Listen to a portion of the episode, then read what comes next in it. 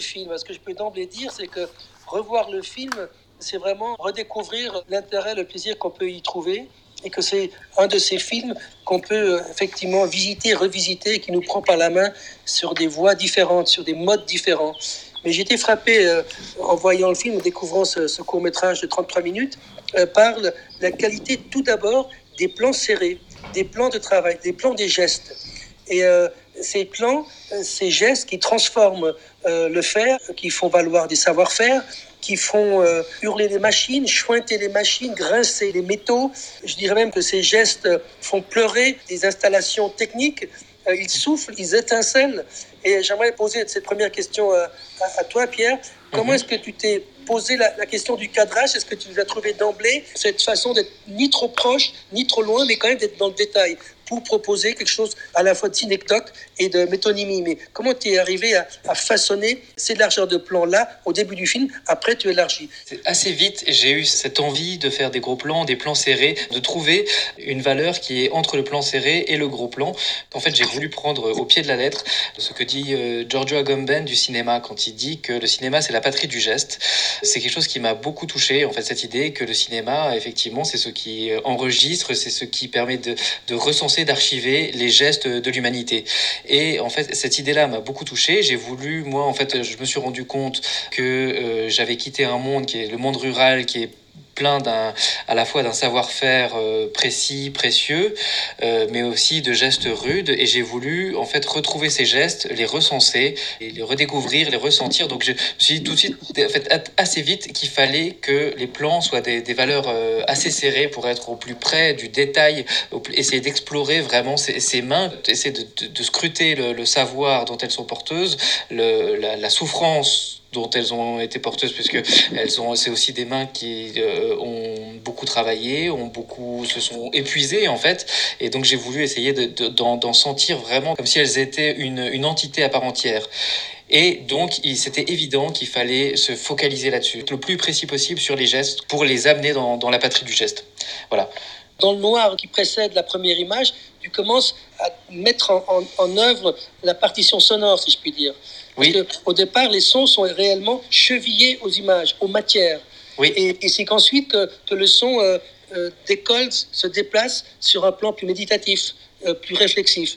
Mais ces sons chevillés aux images c'était aussi une décision euh, essentielle pour faire de ce film un film euh, à dimension matérialiste, si je puis dire. Oui, qui est matérialiste, qu'on sente, qu'on entende de, de, manière la plus précise possible tout ce qui accompagne ces gestes, donc effectivement la, matière. Ce qu'on entend au tout début du film, c'est l'arrivée du métal, en fait, que j'ai voulu explorer. Le métal, le bois, sont les matières du film, et je voulais en fait travailler la matière de ces éléments, que l'huile qui est évoquée dans le titre, que le fer qui est évoqué dans le titre, que le, bois qui n'est pas dans le titre mais qui est très présent dans le film, que toutes ces matières-là soient aussi la matière première du film, mais aussi de manière euh, presque littérale, c'est-à-dire que le son est constitué de métal, essayer d'en faire du métal. Le film soit une sorte de, de petite forge, de faire corps le plus possible avec les éléments que, que je filmais. Et donc aussi, effectivement, dans le son, un travail euh, précis, une vraie proximité avec la matière. C'est vrai que qu'il y a cette euh, matière qui parle, mais en même temps,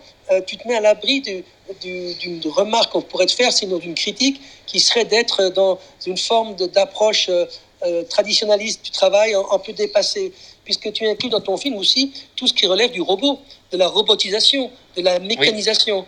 Donc ça c'est intéressant de, de, voir que tu es à la fois dans un regard rétrospectif lié à la génération de tes parents et grands-parents, mais aussi tu portes ton regard sur les gens, les jeunes, D'ailleurs, on voit un jeune ouvrier euh, euh, sur un, dans une usine, euh, des jeunes qui, sont, qui, qui tutoient en quelque sorte les robots. Exactement. C'est simplement, je mets des, choses en travail, je, réfléchis à ces gestes-là. Je suis pas naïf sur le fait que les gestes des, des, des, gens âgés dans le film sont aussi des gestes durs, je, sont aussi des, gestes assez mécanique aussi, mais que je trouve euh, beau et que je veux recenser, mais que je veux mettre aussi en dialogue avec des gestes qui sont effectivement plus contemporains. Je me suis rendu compte notamment, c'était important euh, qu'il y ait cette séquence à l'usine, parce que le monde du jeune homme qu'on voit à l'usine, qui est vraiment un monde de plastique, fait de, plastique, de sons différents aussi, la matière que lui travaille est très différente. Donc je voulais, sans mettre en opposition les deux registres de gestes, donc euh, les gestes de l'usine, travail à la chaîne, et qui est le monde du plastique, je voulais les mettre en dialogue avec des gestes plus anciens, qui sont voilà porteurs d'un savoir, mais qui sont aussi douloureux. Ce qui travaille au sein du film par rapport à ces gestes, c'est toujours une contradiction entre une, beauté des gestes et une dureté et une violence faite au corps. Mais effectivement, on a ces deux mondes. On a le monde de quelqu'un de plus jeune qui est beaucoup lié à euh, d'autres matières, donc essentiellement le plastique.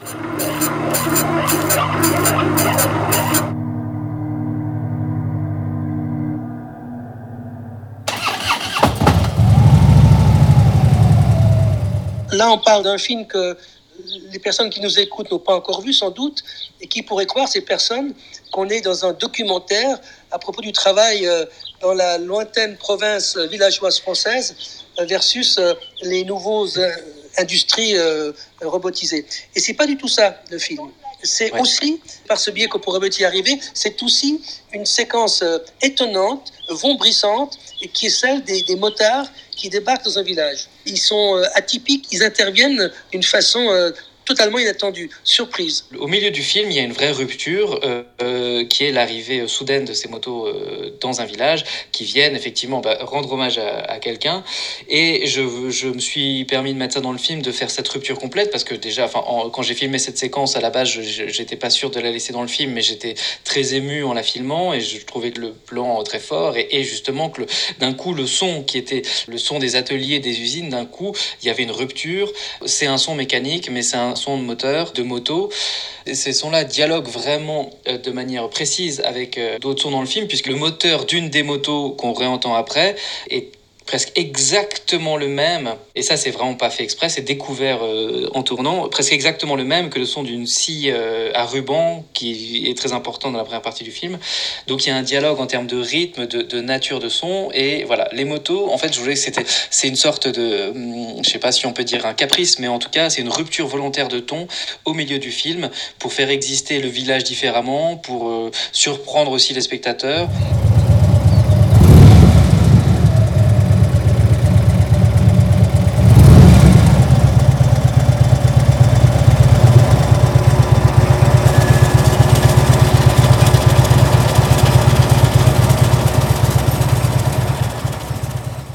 Les motos, elles sont comme un, élément irrationnel dans le film. Euh, puisque en fait elles sont en rupture avec le reste du, langage du film.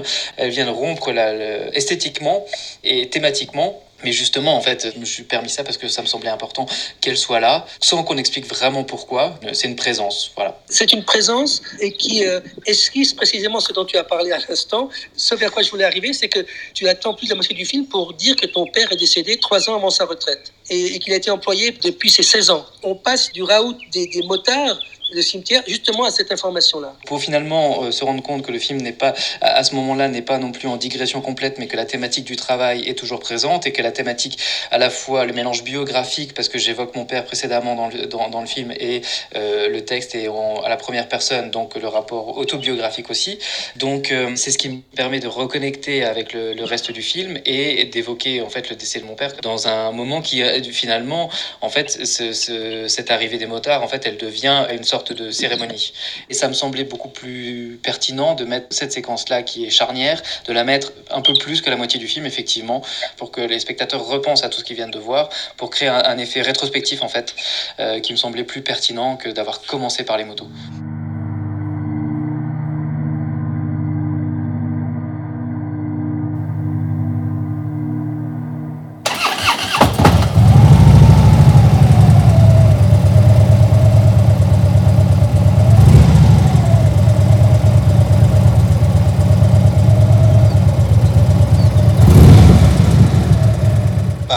question des motards. Dans mon ressenti, c'était un moment assez clé. Comme c'était dit, c'était une sorte de prolongation de la vie reliée aux machines euh, du père. Donc il y, a, une dimension d'hommage. Euh, mais en même temps, ça arrive vraiment là où il y a le moment aussi de rage qui est un peu exprimé. Ce que j'ai trouvé bien et que je trouve bien dans tous les films, c'est cette ambivalence. D'un côté, il y a une fascination pour mon travail. Il y a aussi la fascination des machines que j'imagine est partagée par ton père. Et de l'autre côté, une dimension de révolte, une dimension de refus, de rejet par rapport à, à ces mondes-là qui est personnel à toi, mais en même temps, c'est aussi, euh, disons, un peu une dénonce en général. Je pensais à cette expression qui arrive vers la fin, les mains esclaves et savantes. Ouais. Et je pense que c'est vraiment une grande vertu du film, le fait de travailler toujours dans cette ambivalence. Dans la première partie, peut-être on est plus dans la fascination euh, du travail manuel. Après, on est plus, je dirais, dans la critique de ce style de vie. Comment tu as construit le film par rapport à ces doubles dimensions euh, Ouais, que c'est un peu aussi un hommage à une vie de travail, mais en même temps aussi une dénonce d'un travail qui peut-être frotte l'exploitation, etc. Je pense que depuis le début, j'avais en tête cette idée-là, de cette ambivalence. Je vois beaucoup de choses qui me mettent en colère, qui me font de la peine, mais je vois aussi que tout ça disparaît, me rend aussi un peu nostalgique. J'avais envie que vraiment tout le film soit parcouru par cette espèce de d'ambiguïté entre ce que bah voilà, je dis à la fin, les mains esclaves et savantes, pour moi, c'est vraiment une des clés du film que j'ai quand même tenu à le mettre dans le texte parce que ça me semble important, mais je crois que c'est une idée qui parcourt tout le long du film.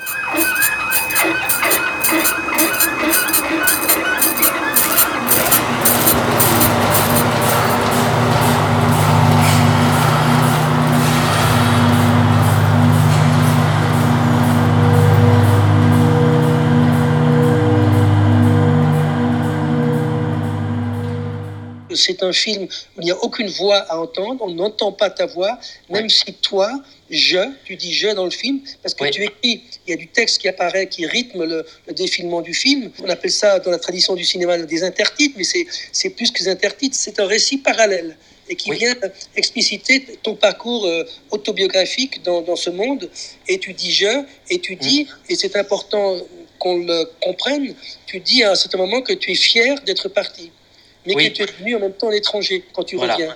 Et de fait, ce, récit-là, il, il, me paraît essentiel, d'autant plus qu'il est lié à ta décision d'autorité, qui était, qui était donc de ne pas faire entendre aucune voix, ni la tienne, ni celle de tes parents. Ce texte était une manière pour moi de trouver ma place dans le film. Au début, je ne le voulais pas. Pour moi, le fait de faire ce film, c'était de retrouver, euh, même physiquement, des sensations euh, liées à l'enfance, euh, donc des sensations liées au travail du bois et tout ça, des choses que je faisais en fait avec mon père quand j'étais beaucoup plus jeune. Le fait de filmer ça, c'était une manière de me réimpliquer physiquement dans des endroits, dans des moments de vie dans le village ou juste à côté. Mais ça suffisait pas que je le fasse pour le film, il fallait aussi que je m'implique dans le film. Il fallait que je dialogue aussi moi avec ces images. Euh, je voulais pas qu'il y ait ma voix, je voulais pas me filmer, donc j'ai eu besoin d'écrire ce texte et de le faire rentrer dans le film. C'était une manière pour moi de trouver ma place.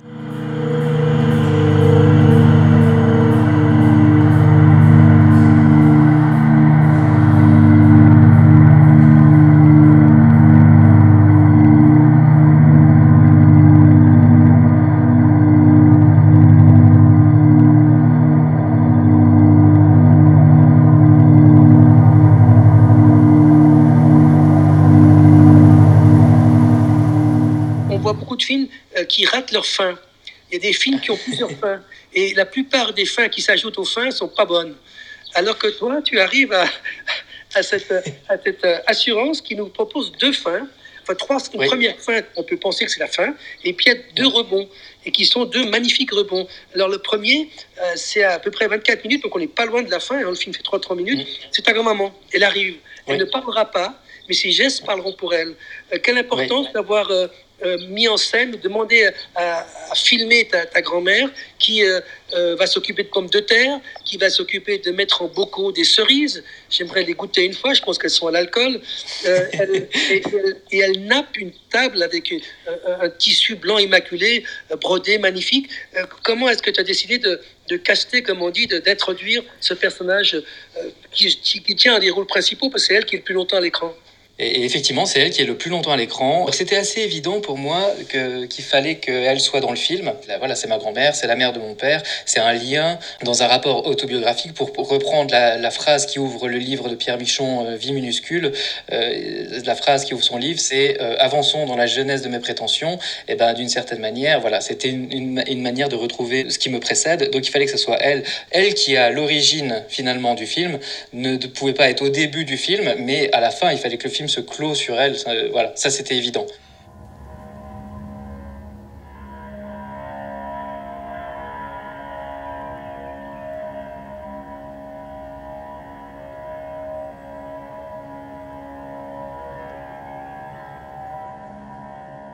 Alors il y a la question par rapport à la pellicule, le, film s'ouvre sur trois plans qui sont une évocation, une manière de chercher dans des gestes de travail, justement, peut-être pour finir avec ça, de chercher des échos au cinéma.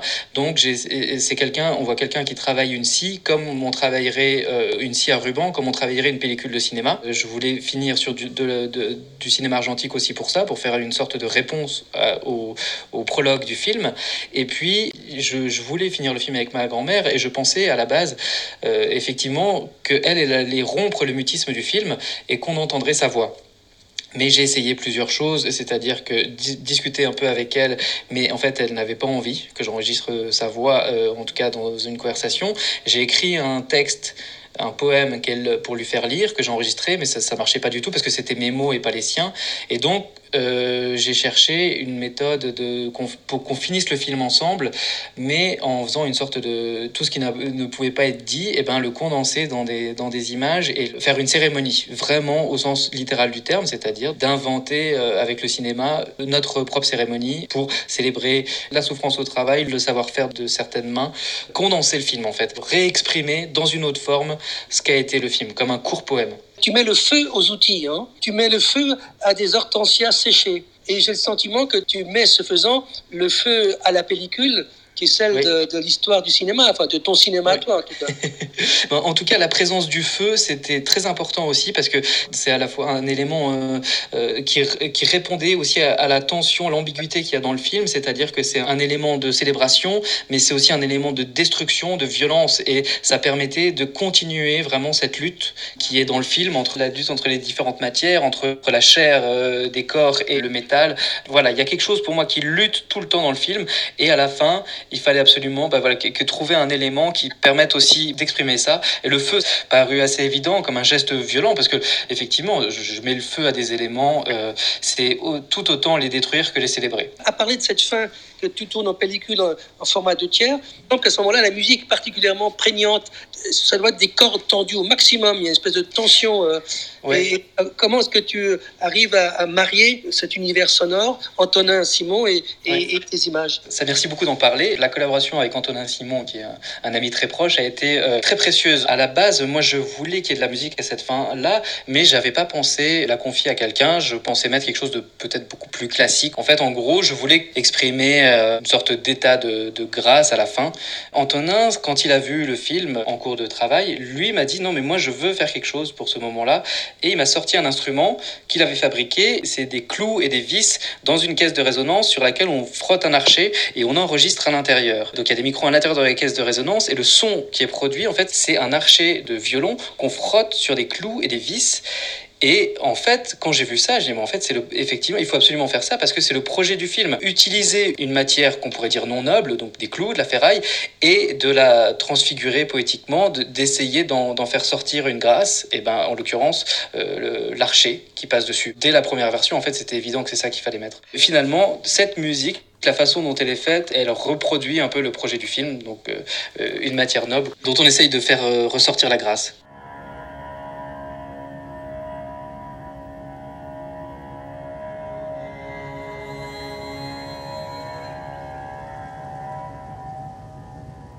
Tu le dis, tu, pars, tu quittes. Dans le film, il y a une critique radicale de ce travail qui déshumanise, qui blesse, qui épuise et qui tue. Donc, et quand tu reviens en étranger, il faut bien que tu te réappropries, que tu sois réadopté. Donc le film, c'est une façon de, d'être adopté et d'adopter. Quoi. J'aime beaucoup cette idée d'adoption qui est un mot-clé dans toute la réflexion de Serge Danev. Être adopté par le cinéma et adopter ceux qu'on filme. Évidemment que c'est un film qui n'est pas fait euh, sur ces gens, sur ces situations, sur ce travail, mais, mais parmi ces gens, avec ces gens. Avant de penser aux spectateurs, je voulais que le film plaise, euh, et j'espère qu'il leur plaira, aux gens qui sont filmés. Je voulais que ça soit un film fait pour eux.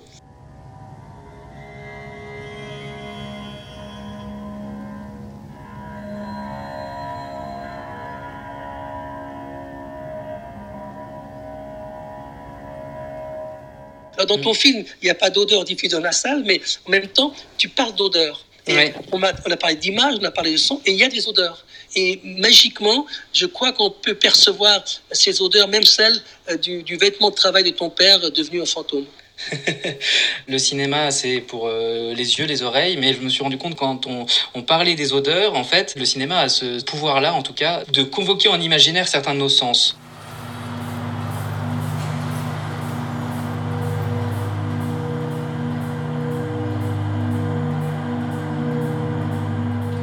Peut-être pour prendre congé, effectivement, euh, en remerciant Pierre Chesser de, de, ce film, rappeler ce que tu as dit il y a quelques instants, être en écho, être en adéquation, être en respect profond euh, avec ceux que tu filmes. Et je crois que c'est dans ce bel ouvrage-là qu'on peut garder euh, espoir, faut-il le dire, au, au, cinéma, et au cinéma dans les salles d'obscur. C'est un film qui doit se partager. C'est un film qui est advenu. Et j'en suis vraiment très reconnaissant en tant que spectateur tout simple dans la salle, assis dans, dans l'obscurité.